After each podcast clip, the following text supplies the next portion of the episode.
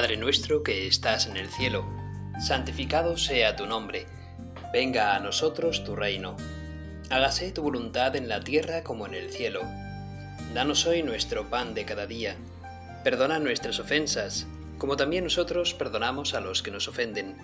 No nos dejes caer en la tentación y líbranos del mal. Gracias Jesús porque porque de nuevo nos dirigimos a ti, porque te haces presente en nuestra vida, porque no abandonas a ninguno de tus hijos. Y estamos en este rato, en esta posible media hora, eh, que, que vamos a estar aquí meditándote, rezándote, y tú nos vas a estar acompañando en esta media hora. Te damos las gracias, Jesús, porque estás en medio de nuestras tareas, en medio de nuestra vida, de nuestros quehaceres, de nuestras preocupaciones, de nuestras ilusiones, de nuestros anhelos y deseos, que tú eres el que los colmas. En nuestras tristezas, también tú nos das el aliento necesario, nos das también la paz y la serenidad aun en medio de nuestro agobio diario. Y en esa cotidianeidad te haces presente. Tú nos santificas en medio de ello. Así que gracias Jesús por no abandonarnos nunca por estar siempre junto con nosotros, por amarnos por encima de todo. Ahora voy a leer un poco, con tu permiso, Señor, un pequeño pasaje del Evangelio según San Lucas. Estamos en el capítulo 10 y en el versículo 21 y voy a leer hasta el 24. En aquella hora se llenó de alegría en el Espíritu Santo y dijo, Te doy gracias, Padre, Señor del cielo y de la tierra, porque has escondido estas cosas a los sabios y entendidos, y se las has revelado a los pequeños. Sí, Padre, porque así te ha parecido bien. Todo me ha sido entregado por mi Padre, y nadie conoce quién es el Hijo, sino el Padre, ni quién es el Padre, sino el Hijo, y aquel a quien el Hijo se lo quiera revelar. Y volviéndose a sus discípulos les dijo aparte, Bienaventurados los ojos que ven lo que vosotros veis, porque os digo que muchos profetas y reyes quisieron ver lo que vosotros veis, y no lo vieron, y oír lo que vosotros oís, y no lo oyeron. Palabra del Señor. Gloria a ti, Señor Jesús. Eh, la alegría de Jesús se llenó de alegría en el Espíritu Santo y dijo, Te doy gracias, Padre, porque has escondido estas cosas a los sabios y entendidos y se las has revelado a los pequeños. Jesús se alegra enormemente cuando las personas, sean de la condición que sean, te conocen a ti, Dios Padre. Esa es la inmensísima alegría de Dios Hijo, de Jesucristo. ¿Tengo yo esa misma alegría cuando la gente te va conociendo a ti, Dios Padre, y el amor que tú les tienes? ¿O a veces Mm, me puedo alegrar algo, pero mm, no demasiado, y puedo sentir incluso un poco de cierta indiferencia. Porque a veces sucede eso, Señor, a veces eh, quizás mm, me alejo un poco de ti y, y entonces pues me alegro de cosas que luego no son especialmente trascendentes y que tampoco me dan una alegría duradera. Y sin embargo, cuando más me acerco a ti, cuando más te rezo, Señor, cuando más en sintonía contigo estoy, pues la poco que una persona te rece un poquito ya en mí supone una inmensa alegría. Significa que el Espíritu Santo obra más en mí. ¿Dónde está mi alegría? podría yo preguntarme. Señor, quiero que mi alegría se asemeje a la tuya, a la de Jesús de Nazaret, y tú, Jesús, pues te alegra sobre todo cuando las personas te van conociendo a ti. Es curioso, ¿no? Al, hilo de todo esto, recuerdo en una ocasión, bueno, eh, últimamente eh, ha habido un, gran avance en el deporte español y estamos todos como bastante orgullosos de, de Rafael Nadal, ¿no? No sé, no sé cuándo vais a escuchar este, este podcast, este audio. Igual lo escucháis dentro de 20 años y han sucedido muchas cosas, ¿no? Para entonces. Y, pero bueno, hoy, hoy por hoy eh, Nadal ha conseguido 21 Grand Slams al ganar el, Open de Australia del 2022. Y, eh, y además, eh, bueno, pues en esa pugna eterna que tenían eso, ¿no? Eh, Federer y Djokovic y Nadal y tal. Bueno, pues de momento el primero que ha conseguido 21 Grand Slams en ganar del tenis masculino mundial es Rafael Nadal, ¿no? Entonces estamos como yo particularmente que sigo bastante a este, a este hombre, ¿no? Que, que también juega al tenis y que además se le ve una persona pues maja. Y, dentro de lo que cabe se le ve humilde y con sensatez, ¿no? Pues la gente, la gente le cae bien este hombre, ¿no? no eh, espero que no oiga a nadie eh, que igual Rafael Nadal le hizo algo malo, ¿no? Pero bueno, pero en principio, ¿no? De normal cae bien, ¿no? Y hablando yo con mi cuñado, mi cuñado curiosamente también es de Mallorca, ¿no? Y, y, mi y, además es curiosamente es de la misma edad que Rafael Nadal. y, y, además le preguntaba, oye, pues conocerás a gente, ¿no? Y dice, pues le conocerás. Y dice, pues mira, no nos conocemos, pero sí que es verdad que tenemos amigos en común. Claro, es lógico, ¿no? En, en una isla eh, bastante poblada, pero no hiperpoblada, como es Mallorca, pues dos chicos de la misma edad, pues es lógico que tengan algún amigo o alguna amistad en común, ¿no? Algún conocido, ¿no? Y sí que me decía, ¿no? Y luego me decía, se lamentaba un poco, ¿no? Para sí mismo decía, madre mía, lo que ha conseguido este chico, lo que ha conseguido... Y yo, sin embargo, ¿qué he conseguido? ¿no? Decía, yo creo que hablaba en términos igual económicos, o de fama, o de éxito profesional, ¿no? Y recuerdo que me salió a mí, yo estaba inspirado por el Espíritu Santo, está claro, le dije, tú, tú tienes tres hijos. Y se lo dije así como, ¿no? A bocajarro. Y, y, claro, y, pues, y en ese momento, pues Rafa Nadal pues no, no tenía ninguno, ¿no? Y, entonces me, miró mi cuñado y me dijo, muchas gracias, ¿no? Se quedó pensativo y, agradecido, ¿no? Muchas gracias, ¿no?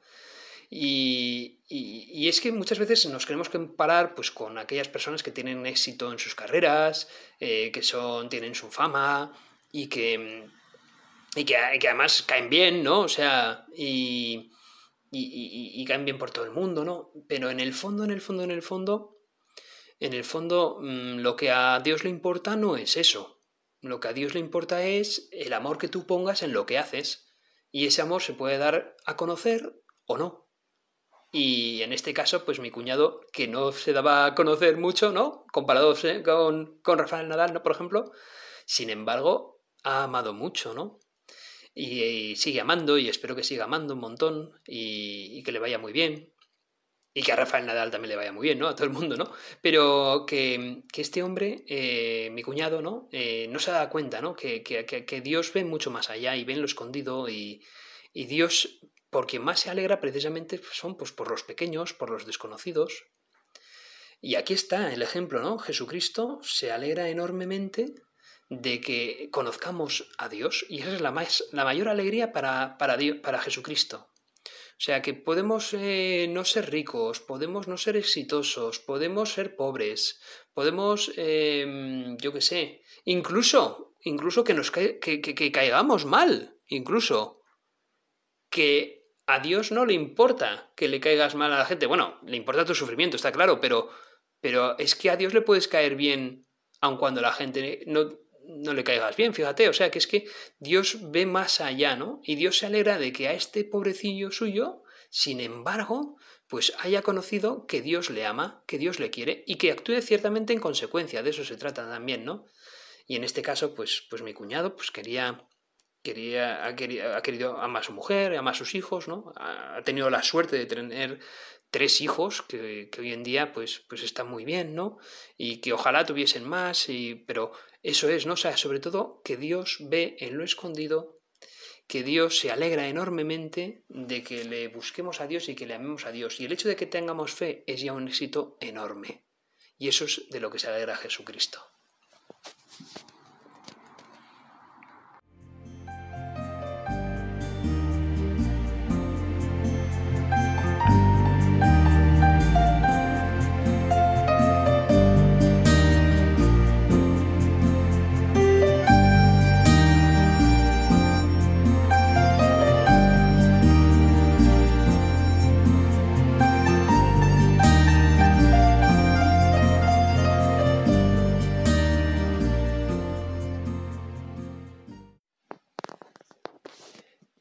Otro pasaje de, del Evangelio de San Lucas, justo el que viene a continuación del que hemos escuchado en la anterior parte, es Lucas 10, 25 al 37, y dice así. En esto se levantó un maestro de la ley y le preguntó para ponerlo a prueba, Maestro, ¿qué tengo que hacer para heredar la vida eterna? Él le dijo, ¿qué está escrito en la ley? ¿Qué lees en ella?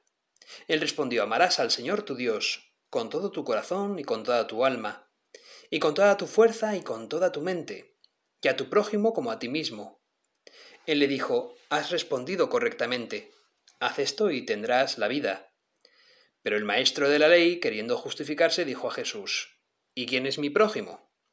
Respondió Jesús, diciendo, Un hombre bajaba de Jerusalén a Jericó. Cayó en manos de unos bandidos, que lo desnudaron, lo molieron a palos y se marcharon, dejándolo medio muerto. Por casualidad un sacerdote bajaba por aquel camino, y al verlo dio un rodeo, y pasó de largo. Y lo mismo hizo un levita, que llegó a aquel sitio. Al verlo dio un rodeo y pasó de largo. Pero un samaritano, que iba de viaje, llegó a donde estaba él, y al verlo se compadeció y acercándose, le vendó las heridas, echándoles aceite y vino, y montándolo en su propia cabalgadura. Lo llevó a una posada y lo cuidó. Al día siguiente, sacando dos denarios, se los dio al posadero y le dijo, Cuida de él, y lo que gastes de más, yo te lo pagaré cuando vuelva. ¿Cuál de estos tres te parece que ha sido prójimo del que cayó en manos de los bandidos? Él dijo, el que practicó la misericordia con él. Jesús le dijo, anda y haz tú lo mismo. Palabra del Señor, gloria a ti, Señor Jesús. Esta famosa parábola, la del buen samaritano, es uno de esos textos que en realidad son molestos, porque no eran políticamente correctos. Evalúan la autenticidad de la fe y de la misión que la Iglesia tiene. No olvidemos que Jesús pone en ese ejemplo de esa parábola varias personas que pertenecían al pueblo de Israel.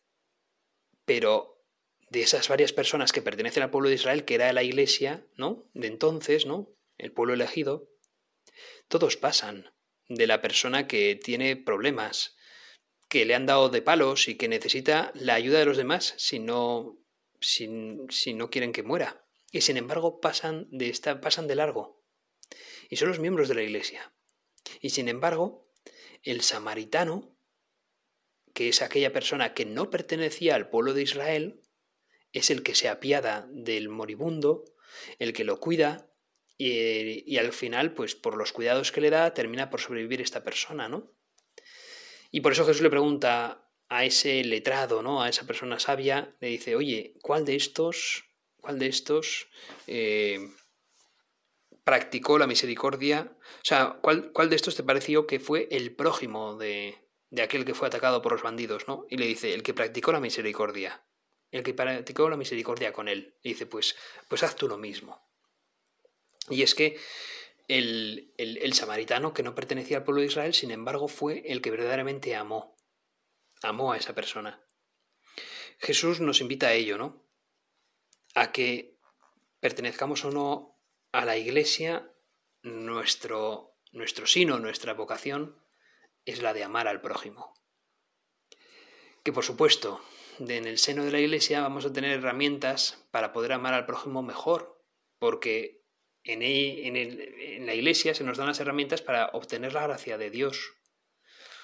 Y, nosotros hemos de buscar esa gracia de Dios en, la oración asidua, en, la frecuencia de los sacramentos, en una, en una confesión habitual, ¿verdad? Pero, oye, sin embargo, lo que al final se nos conocerá pues por el amor, por el amor. Y el amor hemos de, entender que lo primero es amar a Dios por encima de todo. Está íntimamente unido este pasaje del Evangelio con el anterior que hemos leído. ¿Por qué? Porque a lo que Cristo le da la alegría es que, es que conozcamos a Dios Padre y que conozcamos el amor que Él nos tiene. Y eso ya es una invitación grande y enorme, pues para que nosotros, amando a Dios Padre por encima de todo, terminemos por amar al prójimo como a nosotros mismos. Terminemos al final por considerar a cualquier prójimo, sea o no de nuestra iglesia, pues como alguien susceptible de ser amado y alguien que debe ser amado. Y eso es lo que, lo que nos dice, ¿no?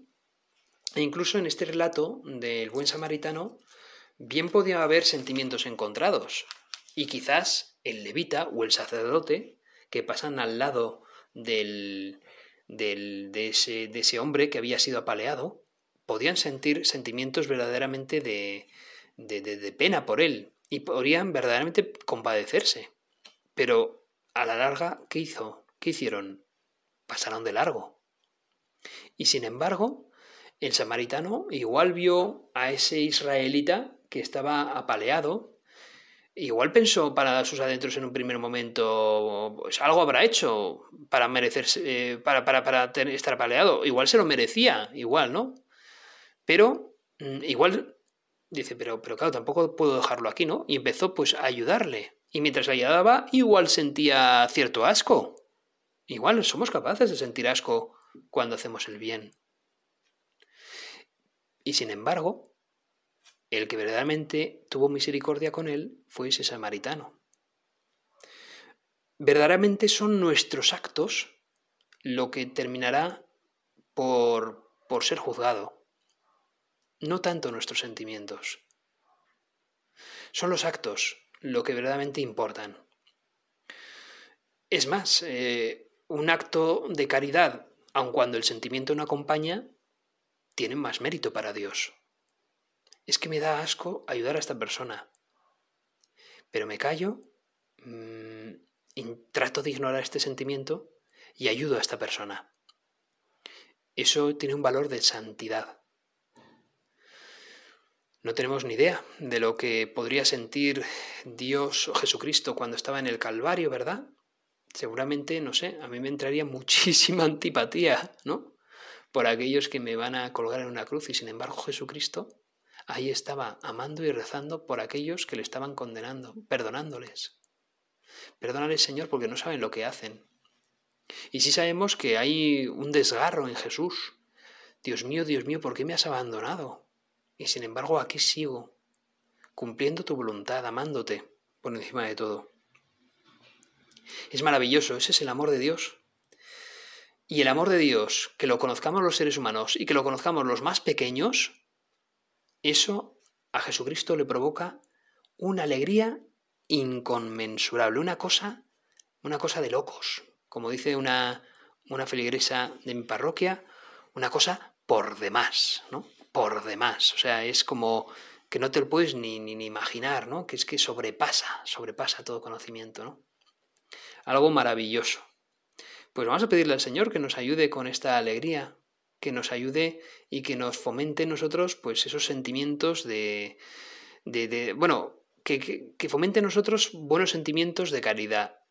Y si, y si no, y si no los tenemos, que al menos nos aumente nuestra fuerza de voluntad para verdaderamente eh, disponernos a ayudar al prójimo, para verdaderamente amar al prójimo como Él lo desea.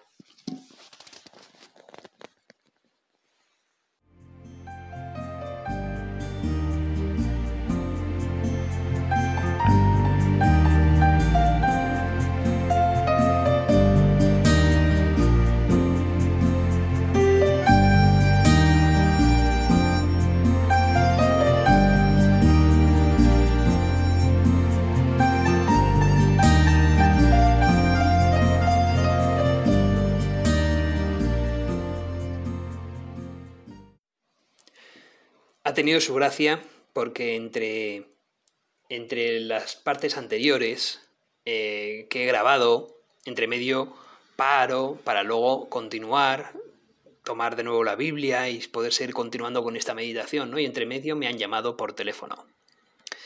Una persona que quería preguntarme a ver cuándo celebro misa, cuándo se celebra misa en este pueblo, ¿no? Eh, este próximo fin de semana. Y entonces, claro, como hay dos parroquias que las llevo yo también, ¿no? Pues a ver, y entonces le he dicho, pues tiene usted misa a esta hora en esta parroquia, a esta hora en esta otra, y esta persona se veía claramente que quería, eh, quería oír misa, eso lo primero de todo, ¿no? Y decía, jo, y en esta otra parroquia que es tan bonita, seguro que tiene que ser precioso oír misa en esa parroquia, ¿no? Me ha hecho gracia, ¿no? Y entonces fenomenal, y, ya pues hemos colgado y todo eso. Y, y para misa adentro se me ha metido así como el ego dentro y dijo, lo que es precioso es escucharme a mí, que celebre yo la misa. No da igual en qué misa sea, en qué iglesia sea, ¿no? Lo importante es que me escuche usted a mí, ¿no? Que predico muy bien, ¿no?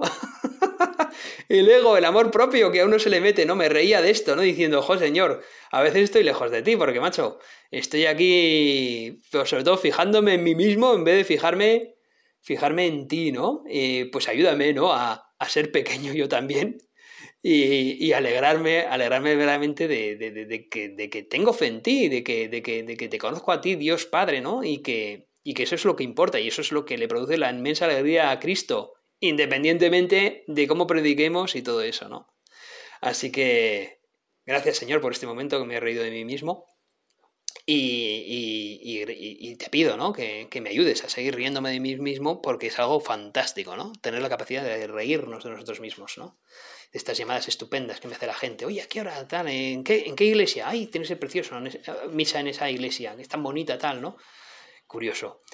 Eh, sobre todo ir a verte a ti, pero efectivamente, si encima hay belleza en la iglesia, mm, pues nos ayuda también a, descubrir tu belleza, Señor.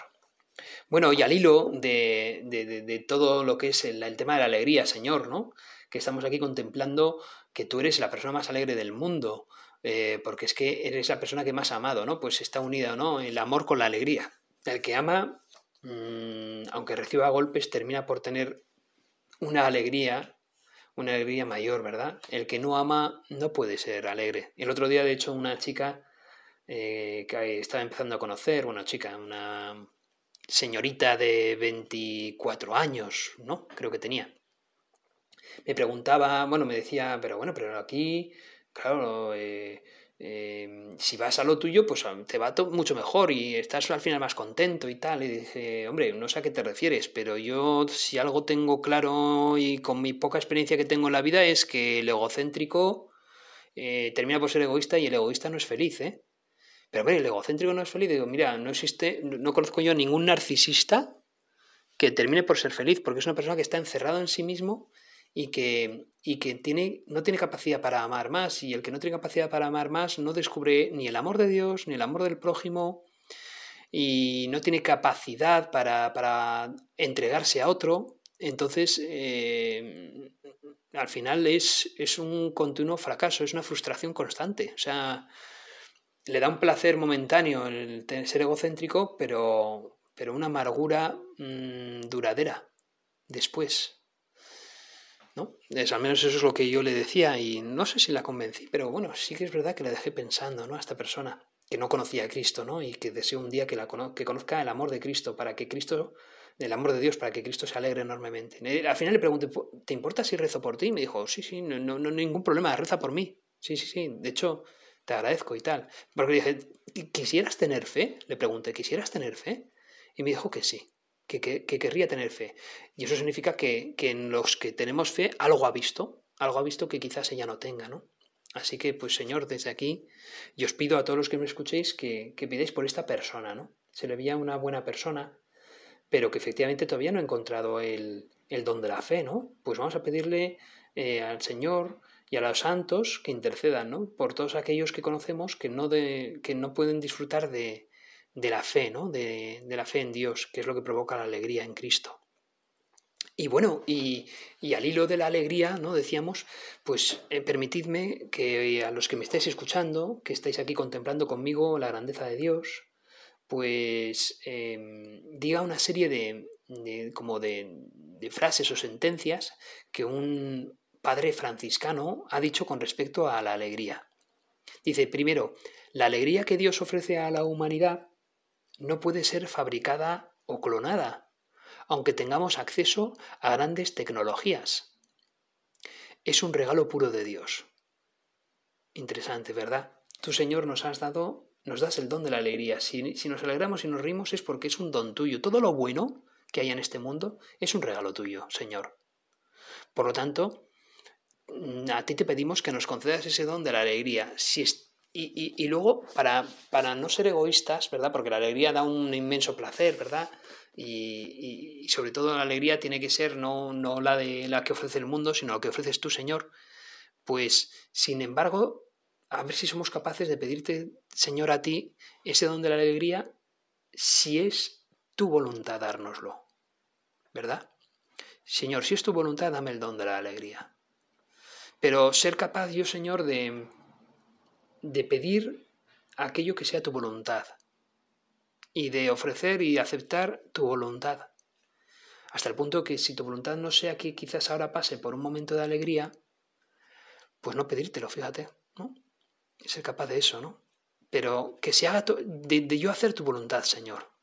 Y seguramente al final es curioso, al final parece esto un poco más, un poco contradictorio, pero seguramente hacer tu voluntad nos termine por dar, si no una alegría, una, una gran paz interior, seguramente, Señor porque nadie puede tener más paz que aquel que, que te dice que sí en todo.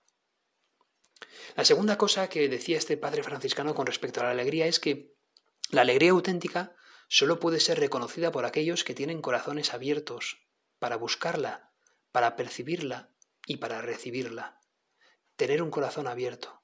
Y cuando esto pasa, cuando los corazones y las mentes de los seres humanos están abiertos a la obra de la gracia, a la obra del amor de Dios, se abre un nuevo horizonte, un horizonte de posibilidades dentro de nosotros. Y esto le sucedió pues a grandes santos, ¿no? Este menciona, este sacerdote que estaba predicando en México, menciona, por ejemplo, la vida de San Juan Diego, un hombre que, que abrió, abrió, su corazón a esa, a esa señora preciosa que contempló en ese valle de México, en esa colina, y que le, dio una cantidad enorme de flores para que las pudiese llevar Juan Diego en su, en su, en su ropa. Cuando alguien tiene el corazón abierto, pues es susceptible de que le golpeen, pero es susceptible también de, de, que le, de que le amen.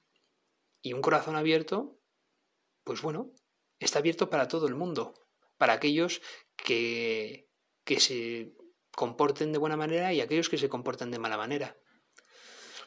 Pero un corazón abierto tiene gran posibilidad de amar. Un corazón cerrado no, no lo tiene.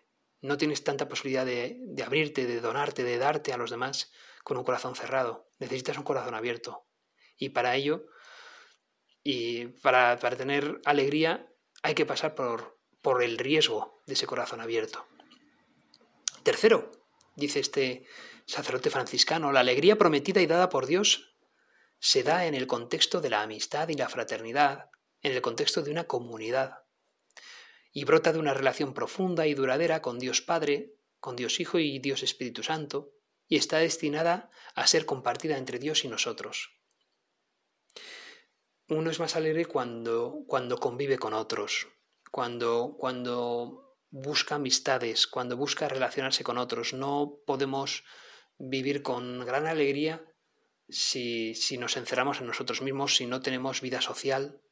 Incluso personas que, que por Dios han buscado no tener tanta vida social, ¿no? Como pueden ser personas enclaustradas o incluso los mismos ermitaños. Sin embargo, en su, en su oración están continuamente rezando por otros y por lo tanto están continuamente amando a los demás.